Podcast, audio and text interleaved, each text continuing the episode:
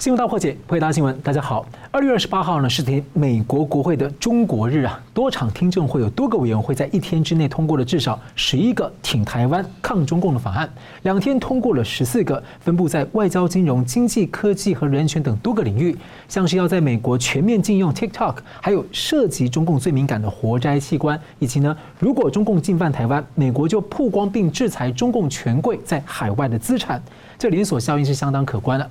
中共两会前夕呢，罕见的承认面临动荡和惊涛骇浪，北京戒备森严，风声鹤唳，大量的军警和便衣在把守，犹如在火山口上。而这是习近平的二次登基，失业率呢可能是六十年最高。中国多地群起抗争，连老人、公务员呢都上街了。中共设置了超级东厂，还有修法要让共军来接管司法。喊清理门户，连串的大动作究竟反映中共面临哪一些危机？准备要对内镇压、对外开战吗？美国的白宫呢发布了新的网络安全战略，并且在科技战呢追击断根华为的后路。美国的能源部和 FBI 联邦调查局接连抛出了 COVID-19 中共病毒源头来自中共实验室的泄露，而国会呢又提出了制止活摘器官法案，要求美国的国务院每年要提报告。对中共绥靖的时代是要彻底终结了吗？我们介绍破解新闻来宾，台湾大学政治系名誉教授明居正老师。呃，主持人宋老师两位好，各位观众朋友们大家好。政治大学国际关系研究中心资深研究员宋国成老师。呃，主持人好，明老师好，各位观众大家好。是，欢迎两位。美国众议院的美国与中国共产党战略竞争特别委员会的第一次听证会，二月二十八号开场影片呢，有段话是这样说。人类历史上的每一个污点，都是由同一个偏执的暴徒式的群体灭绝组织所犯下的，就是中国共产党。主席盖拉格呢提出王沪宁的著作《美国反对美国》，指出中共的战略就是利用美国反对美国，而他强调，美国对中共一厢情愿的时代过去了，美方呢要不断的区分中共和中国人民，而美国和中共的斗争是关乎生死存亡，关乎人类的生活方式。中共企图打造的是挤满技术集权主义、监控国家的世界。我先请教宋老师，您怎么看哦？美国国会这一波动向和它的意义是什么？那您怎么从这十一到十四个法案里面，您看到哪一些特别的重点？嗯，好的，呃，光是二月二十八号一天啊，呃，上午跟晚上呢，就开了两个非常重要的啊听证会啊，呃，一个是上午的这个。啊、呃，那个叫什么？呃，外委会啊，外委会所开的一个对抗中共侵略的世代挑战啊，这样的一个啊公听会。晚上呢是美国与中共的战略竞争特设委员会里面所开的中共对美国的威胁的一个听证会啊。呃，而且呢，在这个呃听证会当中里面啊，通过了有八部的抗中挺台的法案。呃，这个我看起来应该是史无前例，也可能是空前绝后的一个举动啊。呃，意味就是说是要强烈的采取抗中的政策，而且要也强烈的要挺台湾的这样的一个立场啊。呃，我们来看一下，就是说，呃，在这个呃一天之内的这个推动出了八个法案当中，里面其中涉及的这个挺台的法案一共有四个啊。呃，有三个是由这个呃金融委员会所提出来的啊。第一个呢叫做台湾冲突呃遏阻遏法啊，或者是叫做遏制法吧啊。呃，其中最重要的重点就是说，呃，如果中共对台湾产生啊进行这个侵略的活动的时候，美国要准备公开中共高官在美国的所有的资产，包括他的股票啊，还有他个人的房地产啊，乃至于这个银行的存款等等的啊。这个叫打蛇打七寸啊，因为呃，在中国的这个高官呢，就是工作在中国，生活在美国啊，所以他们大量的资产存放在美国，所以就是如果中共敢这个挑衅的话，那美国就要去公开他们的资产，甚至呢有必要的时候予以冻结啊，这是一个非常严重的一个惩罚的机制啊。第二个挺台法案呢叫做不歧视台湾法啊，那么意思就是说是要把台湾当做一个正常国家来看待啊，呃，就是这有一点呼应过去我们所讲的那个台湾政策法里面。啊，不得去限制台湾有若干的啊，所有的这种主权行动的这样的一个行为啊。另外一个法案呢是呃叫做这个台湾保护法，或者叫保护台湾法啊。主要呢就是支持台湾加入国际组织啊。譬如说这一次很明显提出了呃呃应该要支持台湾进入这个国际民航组织等等啊。这个是啊金融委员会所提出来的三个挺台的法案。另外一个是由啊外委会所提出来的一个法案呢，叫做。呃台湾保证落实法啊。这个法案的一个重点呢，就是要去重新检视美台之间的一个过去的交往准则，还有一个很重要就是说是要去通盘的去检讨美国对台军售当中，你们是否存在了一些，比如说呃延后支付啦啊，或者是有一些。呃，这个资源不足的现象啊，是不是能够高度的吻合台湾所需要的武器等等的，以及配合台湾发展这个不对称战略等等的武器的销售等等的，这是外委会通过了啊。呃，所以在二十八号一整一天之内呢，就通过了八项，其中有四项的这个挺台法案，其他的法案呢叫做抗共法案啊。呃，我稍微说了一下，就是呃外委会提出有一个，就是说第一个，中国不是开发中国家啊的法案，呃，因为中国一直用开发中国家的这个资格啊啊，在 IMF 里面。呃，获得一些无息的贷款啊，然后拿拿这些钱去放“一带一路”的贷款等等的，呃，甚至是说以不呃开发中国家的资格，呃，在这个世贸组织里面获得一种特殊的待遇啊，这个美国现在要把它砍掉啊，这是第一个法，呃，这是法第一个抗共法案。第二个就是最敏感的，而且是也最重要的，就是停止强拆器官法案啊，是针对呃长期以来中共对法轮功的迫害啊。另外就海底电缆管控法案啊。那么到了三月一号之后，又加码通过了三个法案。第一个就是叫什么“贺阻美国科技敌国法案”，这个是授权给拜登总统的，对 TikTok 进行全国性的一个禁止，呃，乃至于涉及于就是呃给予行政部分对于任何中共啊侵略美国的这些啊智慧财产权或者是敏感科技的偷窃呢，采取一种遏制的做法啊。那么下面一个就是对抗中国恶意影响力基金授权法啊，就是要成立一个基金啊。呃，来长期支持一个啊对中共的一个抵抗，呃，最后一个就是捍卫领空的主权啊法案啊，呃，这是因应啊中共的间谍气球切入侵入了美国的领空，所以美国我上次也提到啊发展一种所谓的高空的一个呃战略来围堵中共对于啊这个美国的主权领空的一个侵犯啊，那么这个我们大概可以了解一下就是。呃，总计到目前为止呢，嗯，已经通过的，而而且很多是无意义的通过，全票通过，特别是在挺台法案当中里面，呃，到目前大概已经有了十四到十一到十四个这个法案，啊，正如我刚刚所讲的，这是一种空前绝后的，呃，这样的一个做法啊。至于说您听到就是说我在这个法案当中你们看到什么哈？呃，我在这里讲就是说我看出了美国的三个认定啊，第一个认定呢就是美国认为啊。中共呃，美国对过去对于呃中共这种一厢情愿的这种信任的友谊，还有一种合作的关系，已经宣告结束。呃，也就是说，美国与啊中共之间已经进入到了一个没有信任何信任，也不需要什么合作的这样的一个新的一个对抗时代啊。呃，所以美国以为他拥抱的过去拥抱是一只熊猫，现在发觉他拥抱是一只大野狼了啊！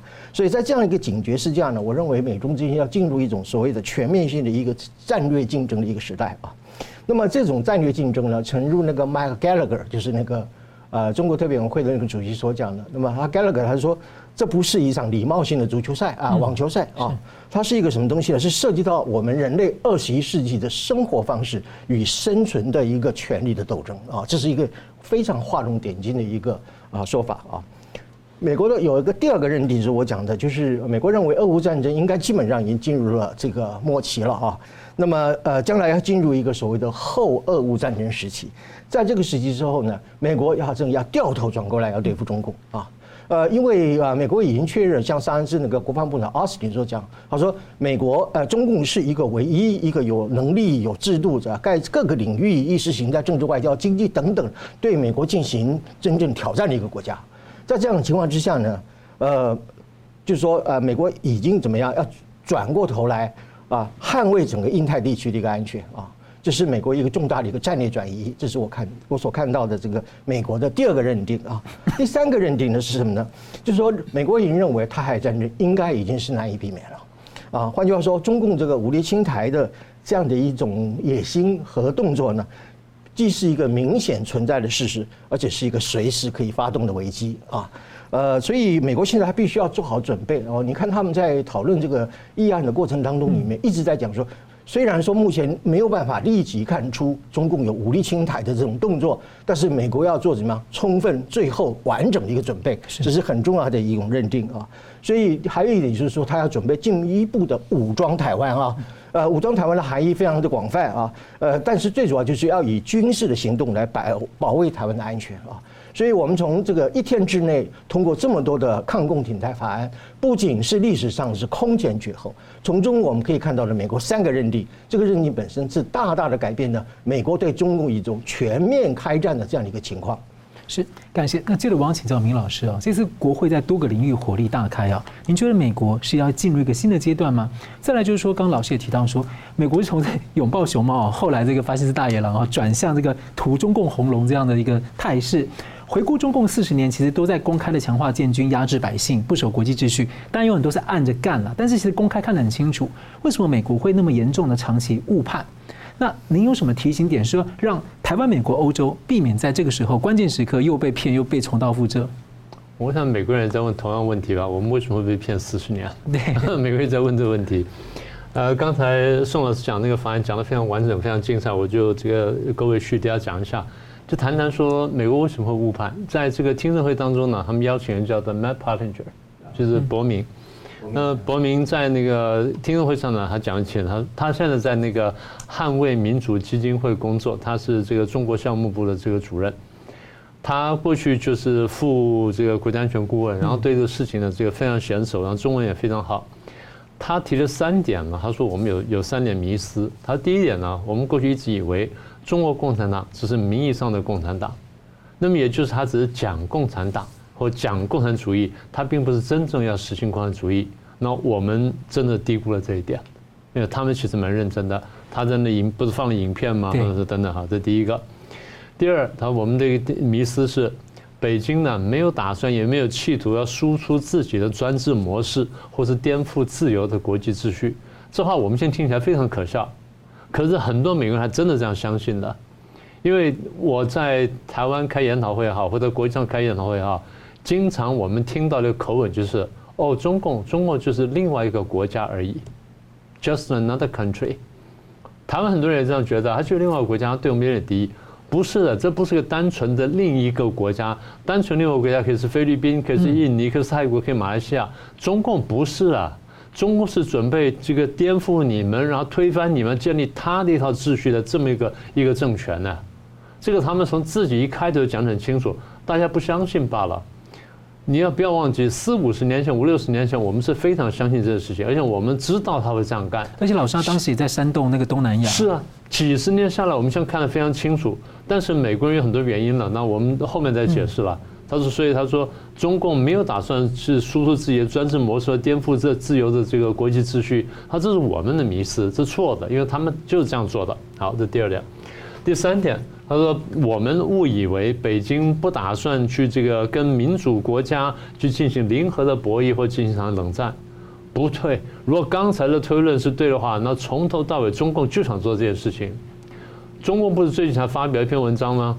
这个全面抵制跟反对这个民主宪政吗？对，他讲得非常清楚。我们就是不相信这套，我们相信我们这套共产主义跟其他跟一权一党专政，我们相信集权制度嘛。所以伯明指出三点。”伯明是，我觉得是应这个听证会讲的话，你让他真的讲话，我觉得他讲的更完整。嗯，所以我们找到另外一个人，那个人叫白邦瑞。对啊，在我们这个节目里面提过多次了。白邦瑞讲说，我们过去呢，对于中跟中国交往几十年，有五个错误的假设。然后第一个假设，美中交往可以带来完全的合作。现在发现不是，因为他用各种各样阴谋诡计来骗我们、欺负我们，然后吃我们东西、偷我们东西，所以没有完全合作，只有利用。嗯，只有利用，没有合作。好，这是第一点。第二点呢，中国会走向民主之路，他这完全是我们美国人自己的迷思。我们自己相信民主很好，我们也知道民主很好，我们也以为大家都会喜欢民主，但不是的，因为有些人他。他从一开始他就相信共产主义的时候，他是不相信民主的。而且那个党文化，他是彻底改变他的背景。他是彻底改变他的背景，彻底改变。哦用中共自己的话来讲，叫偷梁换柱、偷换概念。他用民主的这个名义，但他用就他行专制之实，所以以为中国会走向民主之路，这是外界的期望而已，但并不是中共自己的目标。啊，这是第二个。然后第三个就是中共是中国呢是脆弱的小花，它问题非常多，然后毛病非常大，它没有意思要争霸，而这个根本就是一个认知作战。他们不断的他自己讲啊，这白邦瑞自己讲，过去跟他们打交道这么多年，他们派不断的派学者、智库专家出来就传播的讯息，叫你们大家不要防备我，好，一直在这里。好，这这第三点，第四，所以延续刚才这些错误的认知。好，第四就是美国一直以为中国会希望跟美国一样，而且正在跟美国一样，这也是纯粹的鬼扯淡。中共从头到尾就不相信三权分立。习近平啊，这些人到这个香港讲说没有三权分立，只有三权共济，对，三权互相合作。而三权合作背后什么？就是党，对，对不对？这个他讲的非常清楚的。好，最后一个，就中国的鹰派力量薄弱，也就是中国的强硬派的实力是不够的，所以没有准准备做这些事。好，我们呢被自己的一厢情愿所欺骗，当然也被中国认知战所欺骗。这样把这两个人话加起来的时候，大概刚才那个回那个问题呢，差不多就已经回答了大半了。也就是美国人为什么被骗？但是呢，还有两个原因呢，加强了美国被误判。第一就是美国一直相信古典民主化理论。什么叫古典民主化理论呢？他们相信一个国家只要经济发展，然后产生中产阶级，就追求民主化。这现象在欧美过去一两百年都是如此。然后在东亚四小龙上面两三个国家呢，也都正是如此，所以他们认为啊，这个古典民主化理论是对的。可是你想想看，十个东欧共产政权的民主化就不是走这条路。换句话说，古典民主化理论不适用于共产主义国家，就这么简单。好，那么如果说共这个古典民主化理论不适用共产主义国家的话，你要推动共产国家民主化就不能用理以前那套理论，这是美国自己的理论错误。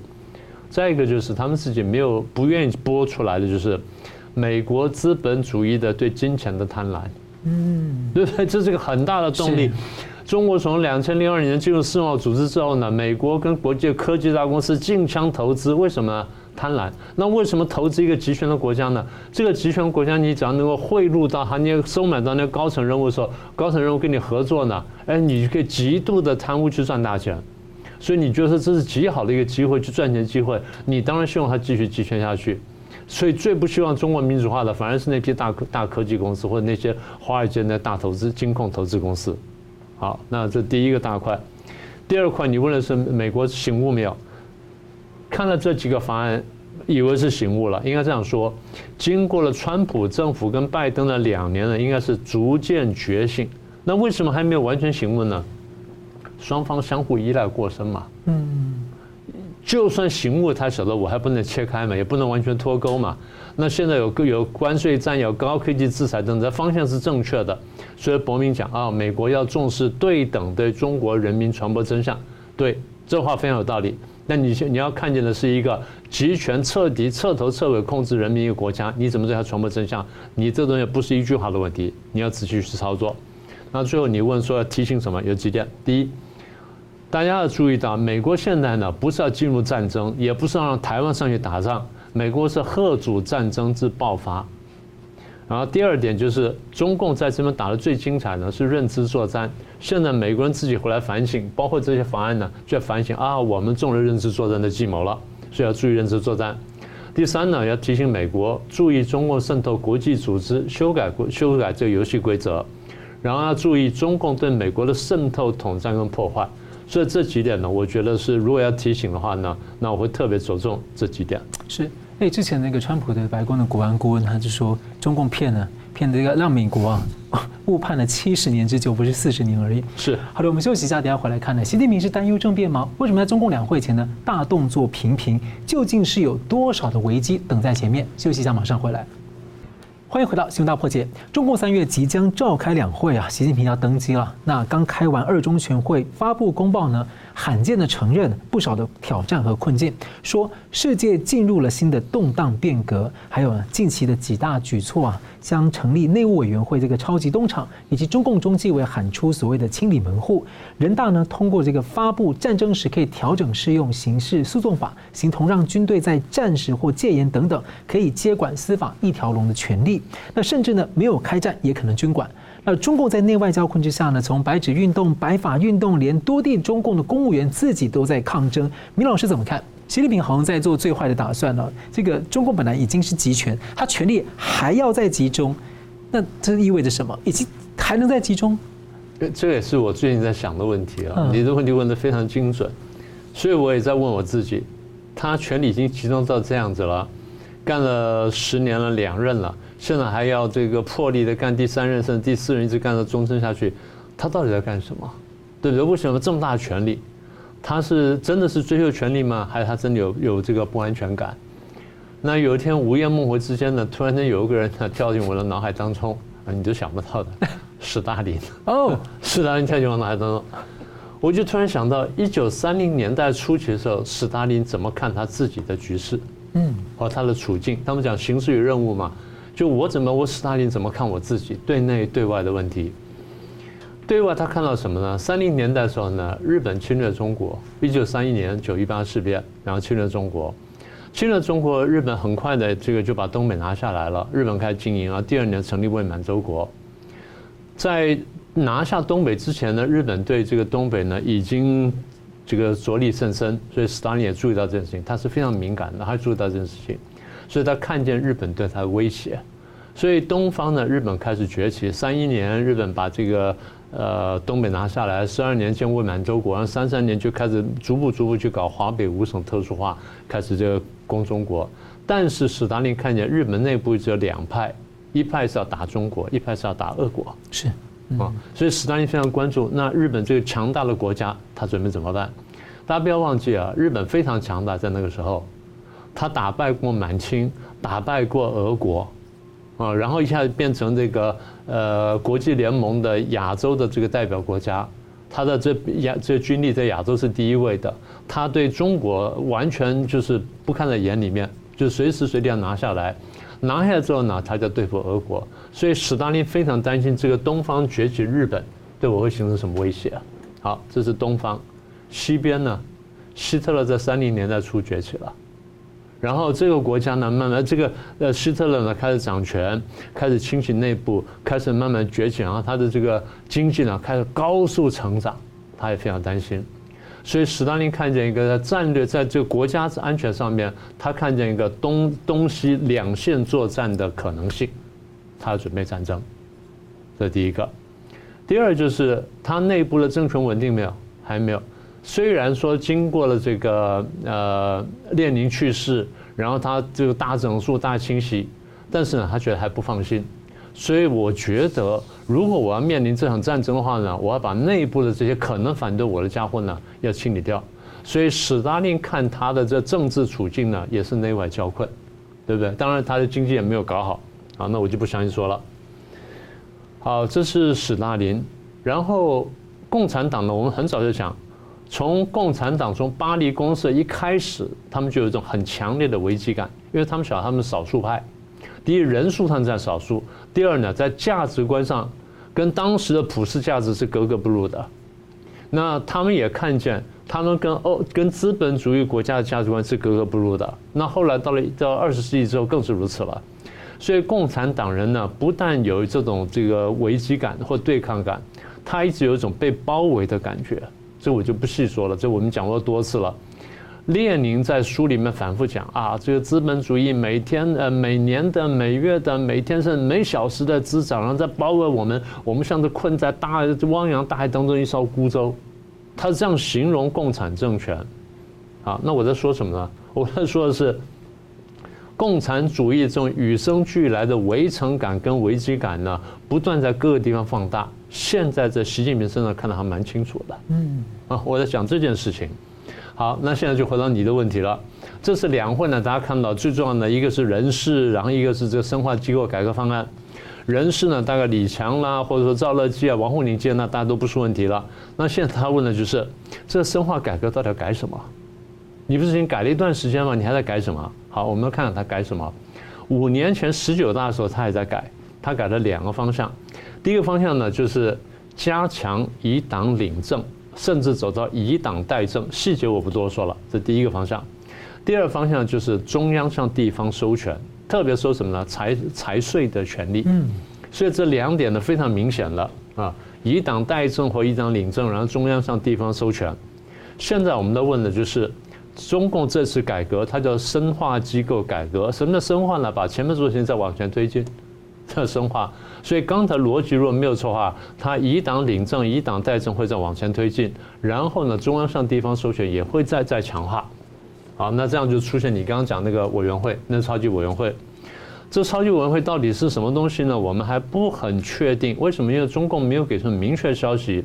但是他们现在已经有意开始对外放一些消息，我们看到什么香港零一啦，或什么呃南华早报什么的，已经陆陆续续透露消息。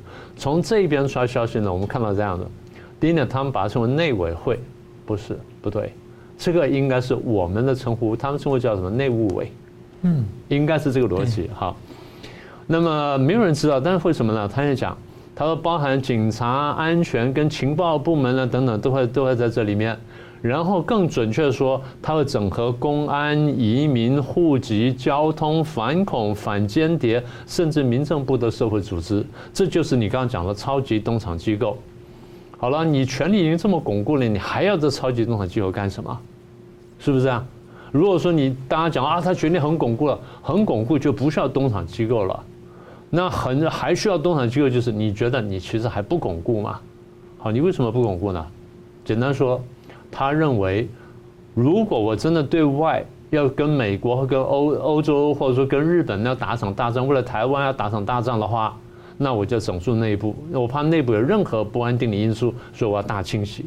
简单说呢，这个超级东厂呢是对外准备战，然后对内准备大清洗的一个机构。好，这这第二层，第三层呢就是。那为什么要要这样做呢？因为刚才宋老师不是讲的内外交困吗？你也讲的内外交困吗？对，内外交困呢，经济的问题，然后什么社会动乱问题，白纸革命啊，白发革命什么等等，他看见就一波一波一波起来。那为什么一波波起来呢？一方面是我用高用高压方式压力过时了，大家受不了；第二就是我财政无法支付。我如果钱非常充裕的时候，我这边发钱，那边发钱，大家都都算了。现在都没有钱收呢，问题就跳出来了。所以连公务员造反等等，那这个我就需要一个大清洗、大镇压的机构。所以简单的说，就是他真的，或者这样说吧，不管是不是真的如此，但他感觉到内外交困啊，正在步步紧逼，他担心失去政权、人头落地，所以他必须要一个强而有力的内务委呢来做这件事情。那我们反正。反正几天之后就可以看到了，那这时候我们可以做更准确的判断。而内务会做什么事情呢？大概他们也会讲清楚了。嗯，是。那我记得请教宋老师，从中共近期一系列的一些大的这个动作做法，您觉得反映哪一些危机啊？那您怎么解读这个二中全会的公报的重点？OK，呃，从这个二中全会的公报一直到后天要召开的这个两会啊，呃，基本上就是环绕了两个问题啊，一个就是刚刚啊明老师所讲的很清楚的，就是关于党和。啊，这个国家机呃，这个机构改革啊，另外一个就是关于经济的一个复苏的问题啊。呃，关于这个机构改革这个问题啊，目前我们了解到的就是要把这个公安啊、国安从国务院拉出来，然后并入到这个内务委员会。刚明老师有讲到，还不只是两个系统哦，啊，包括移民、反恐等等这一大堆，所以不光是公安系统啊，包括许许多多的其他的一个单位，全部都要把它纳入到这个内务委员会啊。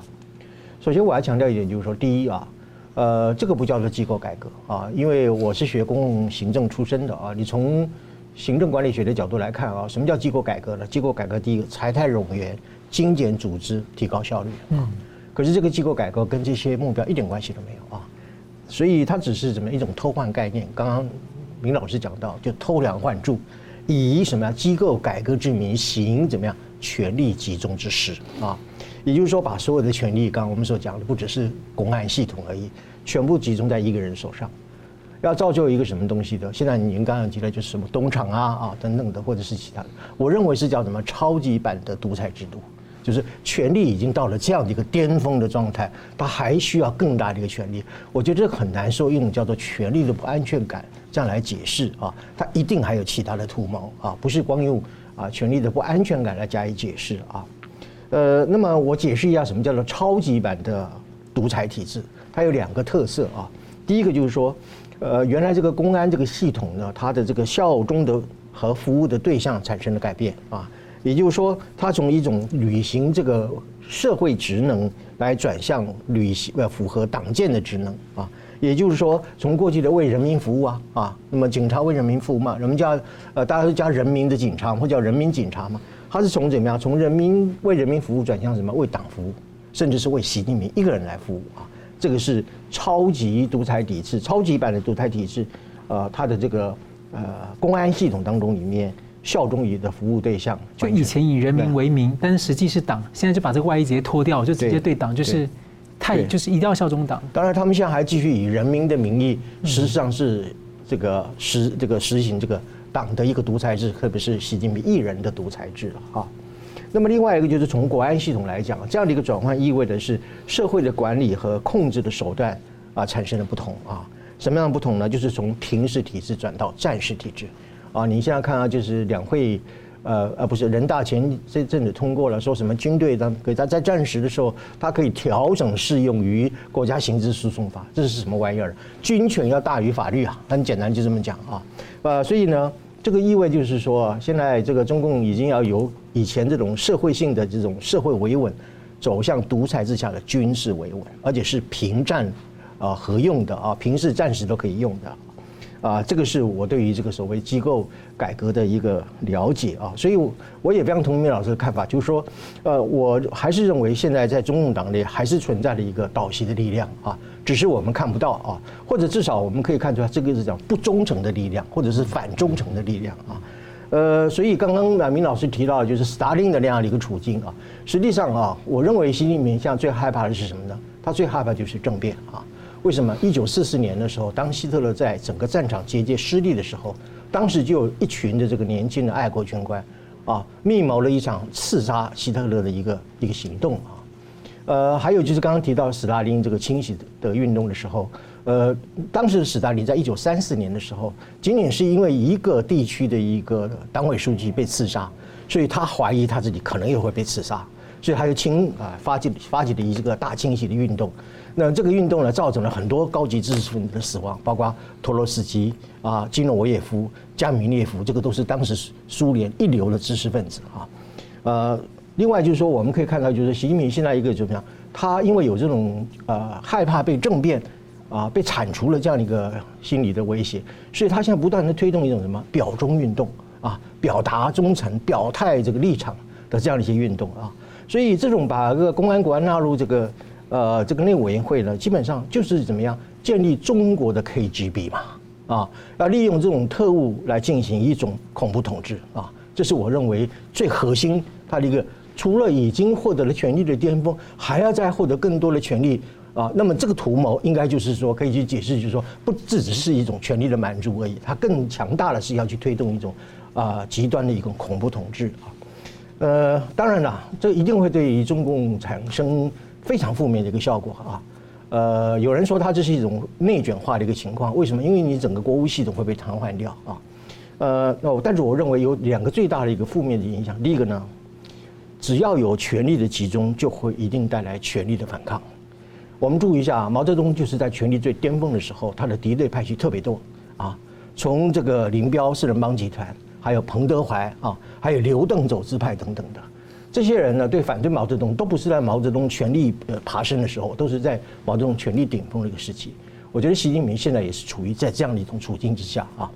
呃，那么另外就是是啊，第二个重点就是经济布局的问题。我们注意一下啊，公报里面承认三个事情：一个需求收缩，第二个供给冲击，第三个预期转弱。这三个重大的一个压力啊。呃，所以他这个关于经济的这种啊复苏，基本上来讲还是。已经就被迫处于一种防卫性的保障性的。你看他使用的语词是什么东西呢？就是呃，比如说哈，比如说他的在做法上，他的术语都是什么呢？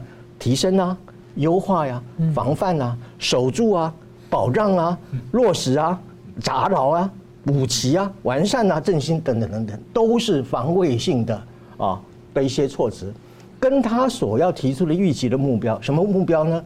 呃，就是要创造一批战略性的、创造性的、引领性的改革措施。坦白讲，存在着什么呀非常这个远的要命的这样的一个距离了，就是手段与目标之间，呃，根本还有一段很大的落差。所以就是说，目前可以看出来，就虽然说他用各种话语去掩饰这种情况，呃，搬弄出一些冠冕堂皇的词语，但是依然掩饰不了它内部的一个经济的危机。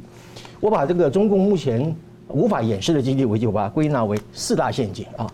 第一个呢，就是整个社会的流动资金不足啊，社会上的钱非常的稀少，这个叫做什么东西呢？资金匮乏陷阱。第二个那个叫做总体消费水平不足，这个叫做什么呢？叫做舍不得花钱陷阱啊。第三个呢，就是就业不足啊，薪资不断的下降，连公务员都要在减薪，这个叫什么？中等收入陷阱。最后一个就是人口老化所造成的危机，这个叫什么呀？劳动力不足的陷阱。啊，这四个问题本身绝对不是短期之内可以救得起来的啊。所以所谓经济复苏本身，虽然说现在很多人认为就是说，呃，今年可能啊，中共的这个劳动产业制造业本身会有一种反弹式的一种啊呃复复兴的情况，可是基本的这个。推动整个经济发展的这个 momentum，就是这个经济的动力和元素本身，事实上还是处于一种非常虚弱的状态。感谢，我们休息一下，我们等下回来看呢。中共在俄乌战争的立场，还有所谓的和平方案哈，这个我们请宋老师我们独家来诊断，中共到底病了什么？还听说还病得不轻，还藏了战，还藏有这个战略诈骗。另外呢，美国对中共的围堵呢，是不是进入到收尾阶段呢？美国两大的这个政府部门为何提出报告，然后直接呢点出这个呃中共病毒来源是 COVID-19，为什么在这个时候又重提呢？我们休息一下，马上回来。欢迎回到新闻大破解。俄乌战争周年呢，中共持续的两面三刀被曝光呢，一手考虑提供致命武器给俄罗斯，一手要当和平调停人啊，要割到尾，但是呢，又拒绝了乌克兰总统的对话提议。不过呢，中共又没有想到，联合国大会是压倒性通过的决议，要求俄罗斯撤军。所以请教宋老师，你怎么观察？第一个是说，中共从俄乌战争这一局啊，究竟想得到什么？第二个，从中共自称的这个所谓的和平立场等等的，与国际社会在就在他们眼前就。让国际看到他两面三刀，您认为这个中共是病得不轻啊？你怎么诊断？哦，呃，首先我回答您这个我怎么诊断的一个方法啊。我的诊断的方法呢，呃，叫做一种症状阅读啊。呃，其实这是一个呃精神分析学派当中里面的文学批评理论的一个核心的概念啊。当然，它涉及到呃讲起来也蛮艰涩，也蛮蛮难懂的啊。不过我用一种最简单的一句话来形容，各位观众就懂了，就是叫揭谎。嗯啊，就是揭破啊，揭破你的谎言啊，暴露你的谎言啊。呃，特别是我们今天啊，从啊阅读这样的一个活动来看的时候，当我们面对一个伪装性、阴谋性的文件的时候，呃，我们要读出它没有明白说出来的一个真实的意图，这个就是所谓的症状阅读啊。呃，各位看，我这里有一张白纸，上面写了很多的黑色的文字，是吧？那么我们不仅要去读这个黑色的文字，我们要读周边的空白，嗯，啊，把这个周边没有被作者所说出来的一些阴谋诡计，我们要从这个空白里面把它读出来，不要陷入他那个白纸黑字里面的陷阱。这个叫做症状的阅读。我过去曾用一种症状阅读的语言来形容，就是说我把中共的两岸一家亲，亲爱的亲说成两岸一家亲，侵略的侵，这就是一种症状的阅读。我曾经用人类灾难共同体来形容习近平的人类命运共同体，这也就是一种症状阅读，啊，读出他怎么样没有说出来的一些真实的阴谋啊，这是我所做的一种所谓的症状阅读法啊。呃，至于您刚提到，就是说中共希望在这个俄乌战争当中里面想要些什么啊，其其实就是说他想图谋跟图利什么了啊，这个意思。呃，我认为中共的图谋或者图利呢，其实它是有一个过程的啊，有一个阶段性的一个演变。呃，我把它分成三个阶段，也就是我过去常讲的，就是假中立、暗挺俄、真反美，它是三个阶段。而且我从一种症状阅读的角度呢，也把它定义为假中立呢叫做发烧时期，暗挺俄叫做发炎时期，最后的真反美呢叫做病危时期啊。从这个角度来看啊。呃，这个为什么叫是一个过程的问题呢？第一个假中立的，假中立其实就是隔山观虎斗。中共在第一阶段啊，呃，他是要想看看俄罗斯怎么打，啊，从中学习一些战略啊、战术啊，啊，然后看看俄罗斯能够打打不能不能打得赢啊等等的哈。呃，另外一方面，他也是在观察西方国家怎么样对俄罗斯进行制裁，而且制裁的力道有多大，持续性有多强啊。呃，所以我把这个时期称之为发烧期。为什么发烧呢？他一看到这个俄罗斯要去打乌克兰的时候呢，他就非常迫切的盼望俄罗斯能够帮助中共打一场这个针对美国的一个中国代理战争啊。这个就是开始发烧，民主主义的发烧症状就开始出现啊。那么第二个阶段呢，暗挺俄的这个阶段，暗挺俄阶段是什么东西？就暗中支持俄罗斯啊。你比如说买石油啊。呃，我很多人都说这是一种石油贸易或者是能源贸易，对不起，它不叫贸易，它叫交易啊。因为贸易是根据一个公定的呃这个国际的市场价格来进行买卖，这个叫做贸易。交易是什么东西？基于政治目的的一个贸易才叫做交易，而且它是怎么样？要么就是低于呃现有的价格，要么就是高于这个呃呃石油价格上限一桶六十块美元的方式超额购购买，什么目的呢？对俄罗斯进行经济输血啊，这是第一个啊。那么第二个还另外还有一个就是什么东西，叫做武器转运。各位注意啊，武器转运什么意思呢？最近呢有一个人叫做白俄罗斯的总统卢卡申科，是他其实呢啊是俄乌战争的帮助犯的哈，我们法律上讲的帮帮助犯呢。呃，那么其实北欧也不太理会这些很小的国家，因为没有什么威胁。可是他为什么无缘无故的跑去北京呢？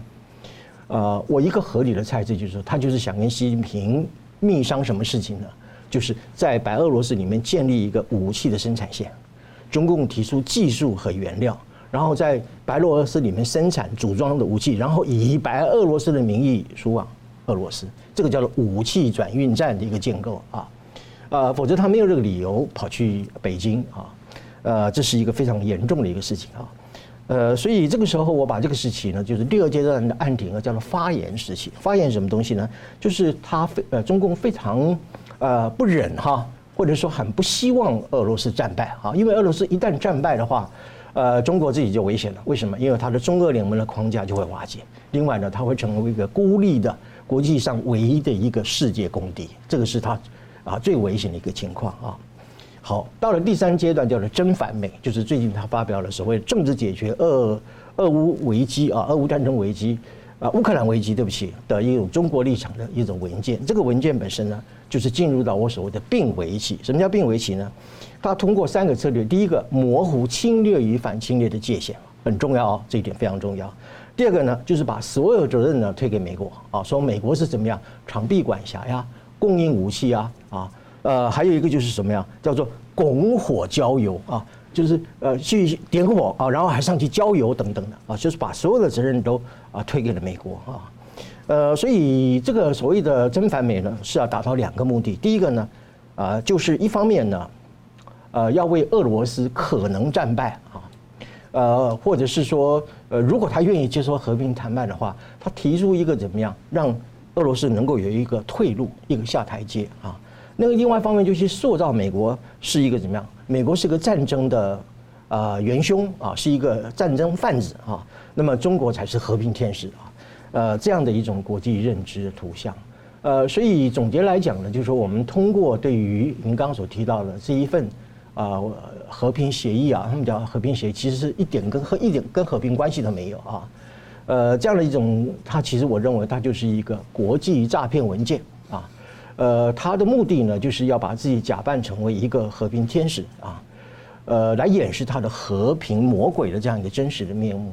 一方面呢，去颠倒和歪曲这一场战争当中里面谁是侵略者，谁是被侵略者，谁是加害者，谁个是受受害者，这样的一个模模糊的标准。不要忘记哦，侵略与反侵略的这个区分是整个国际价值体系最核心的部分。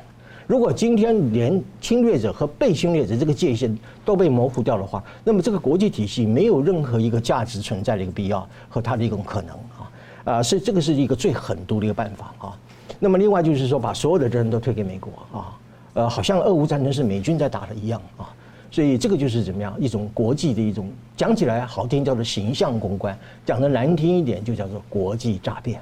好的，感谢宋老师。我们继续看到最近那个这个 WHO 这个要进入中国，再继续进入这个病毒溯源调查的工作啊，又被中共阻挠，难以进行。不过呢，在这个时候呢，美国的政府能源部的机密报告转向，认为呢，COVID-19 的病毒大流行最可能是由中共的实验室泄露所引起。而美国 FBI 联邦调查局的局长也公开呼应，尽管呢，美国还有几个情报机构的意见还不一致。不过，由民主党执政党所主导的美国联邦参议院在三月一号全票通过法案，要求美国的国家情报总监解密有关 COVID-19 起源的信息，而共和党主导众议院本来就持续在追查毒病毒的源头。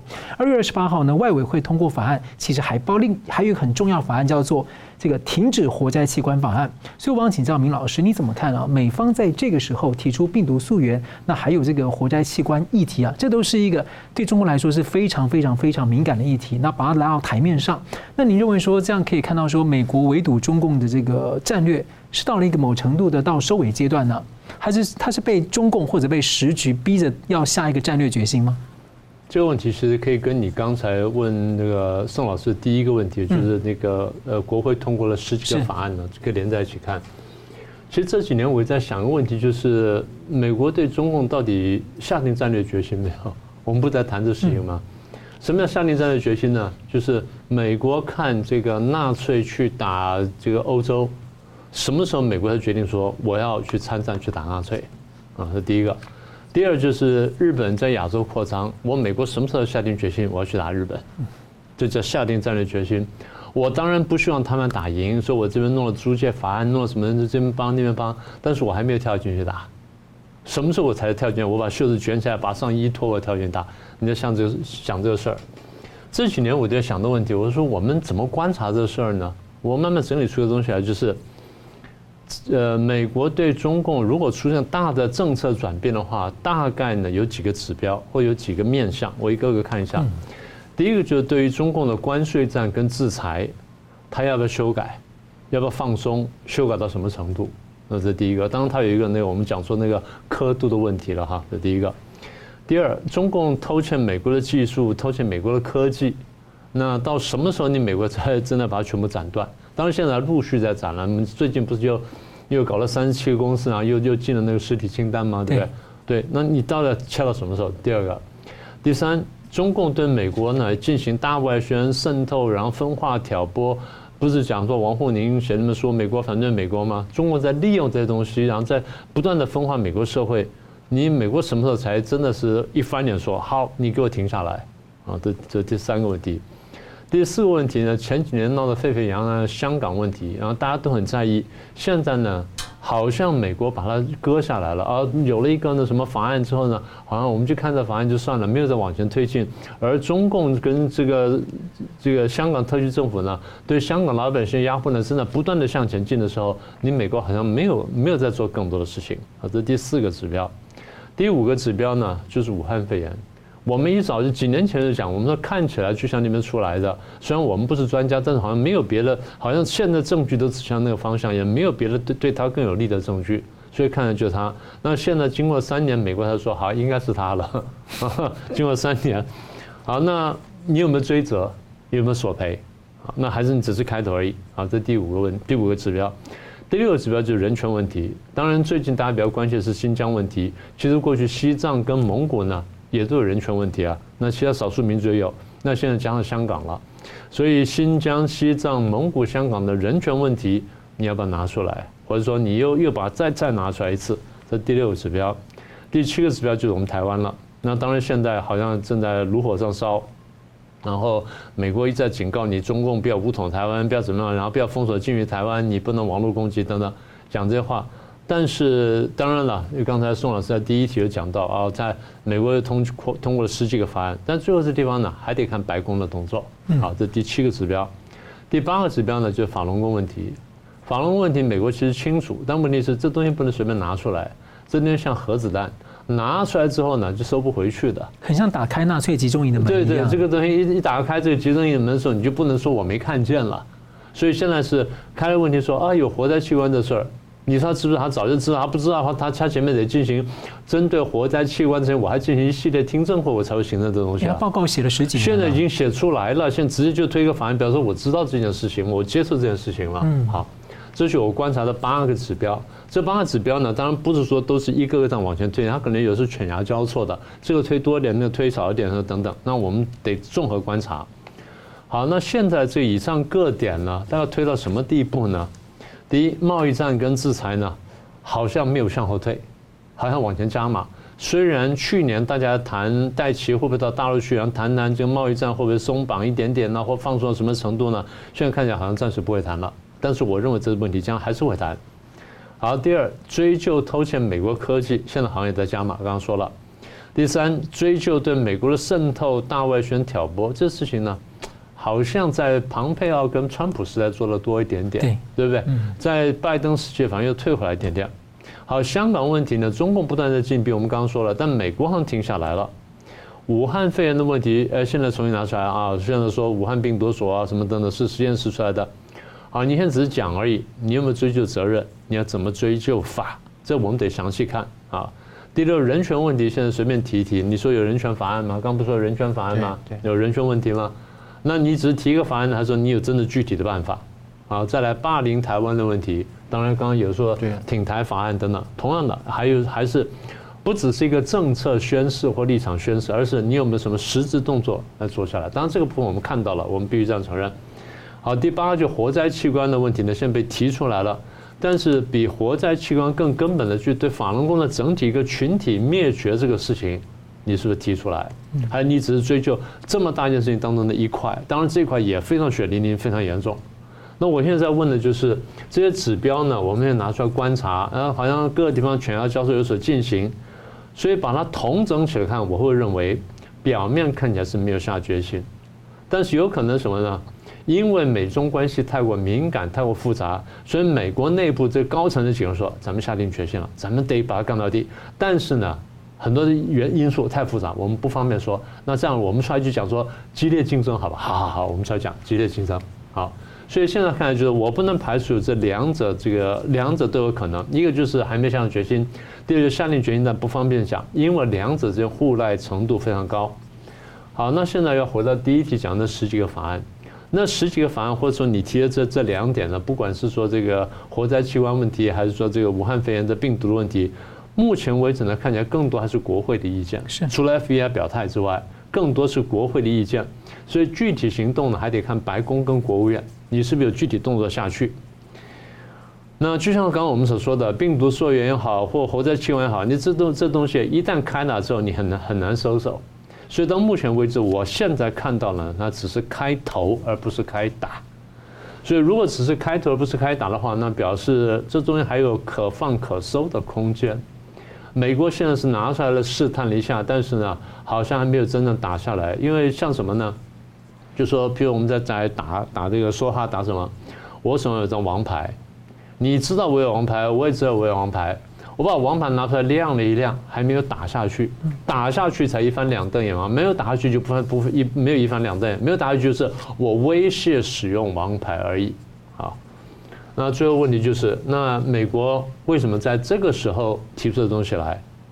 呃，有人说啊，因为你现在这大家这几天看到别的台新社了，一一定有人讲。因为美国现在年底要大选，他开始要炒话题了，然后反中呢才能拿票，所以开始炒话题。这是一个基本上站不住脚的题目。是有人这样做，但是呢，我想有更更急迫理由，两个更急迫理由。第一个，现在俄罗斯战争要收尾了，我希望你中共不要介入，不要把事情搞得更大，否则我就怎么样？所以我第一个警告你。第二，不要在这时候去搞台湾，你动台湾的话，否则我就怎么样？也就是我提出警告，但是还有一点更根本原因，就是我们一直在讲美中的对抗是结构性的问题。美国现在真正感受到中共的压力的时候呢，他还必须把王牌一张一张开始拿出来了，开始清点王牌了。嗯，是。好了，节目最后我们请两位来宾各用一分钟总结今天的讨论，先请明老师。呃，第一个就是屠龙派，当然现在好像看起来声音比较大。那美国是不是真正清醒呢？我们刚刚讲了，现在看起来这些大部分还是国会的动作。那当然很有力量，但是这只是国会的动作，还得看白宫跟这个那国务院的具体的动作。这是第一块。第二块呢，机构改革呢，就像刚才我跟宋老师讲的呢，他如果真的是照我们现在报上看的消息的话，他比较像一个内务委。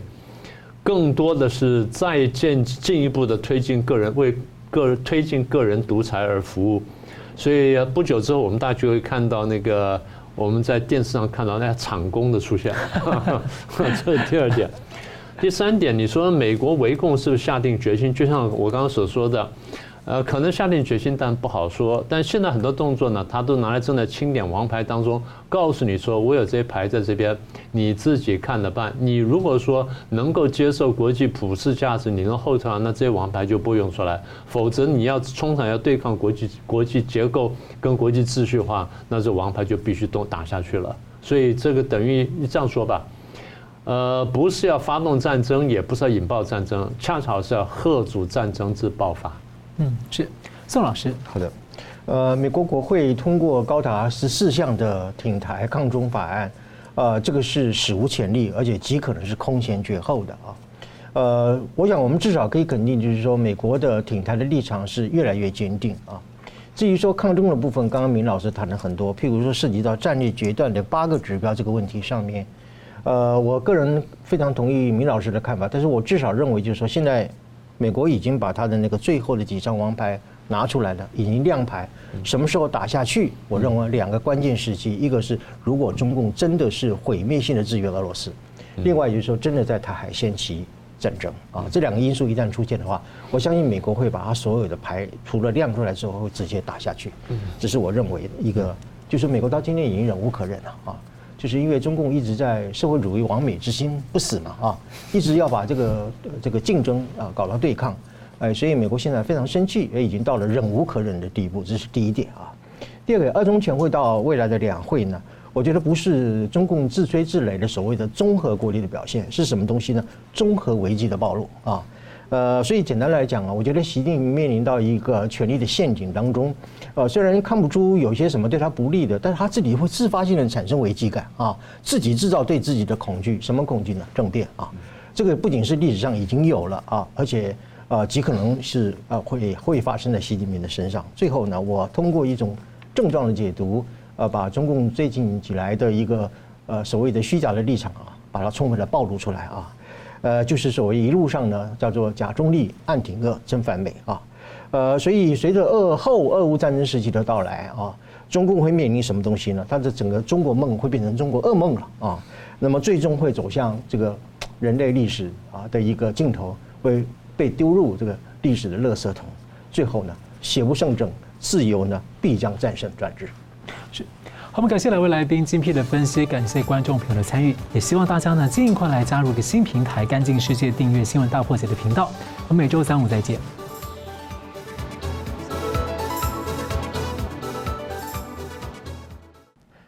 如果您喜欢我们的节目呢，请留言、按赞、订阅、分享，并开启小铃铛。那么，感谢各位呢长期对我们的支持。新闻大破解团队呢将持续为您制作更优质的节目。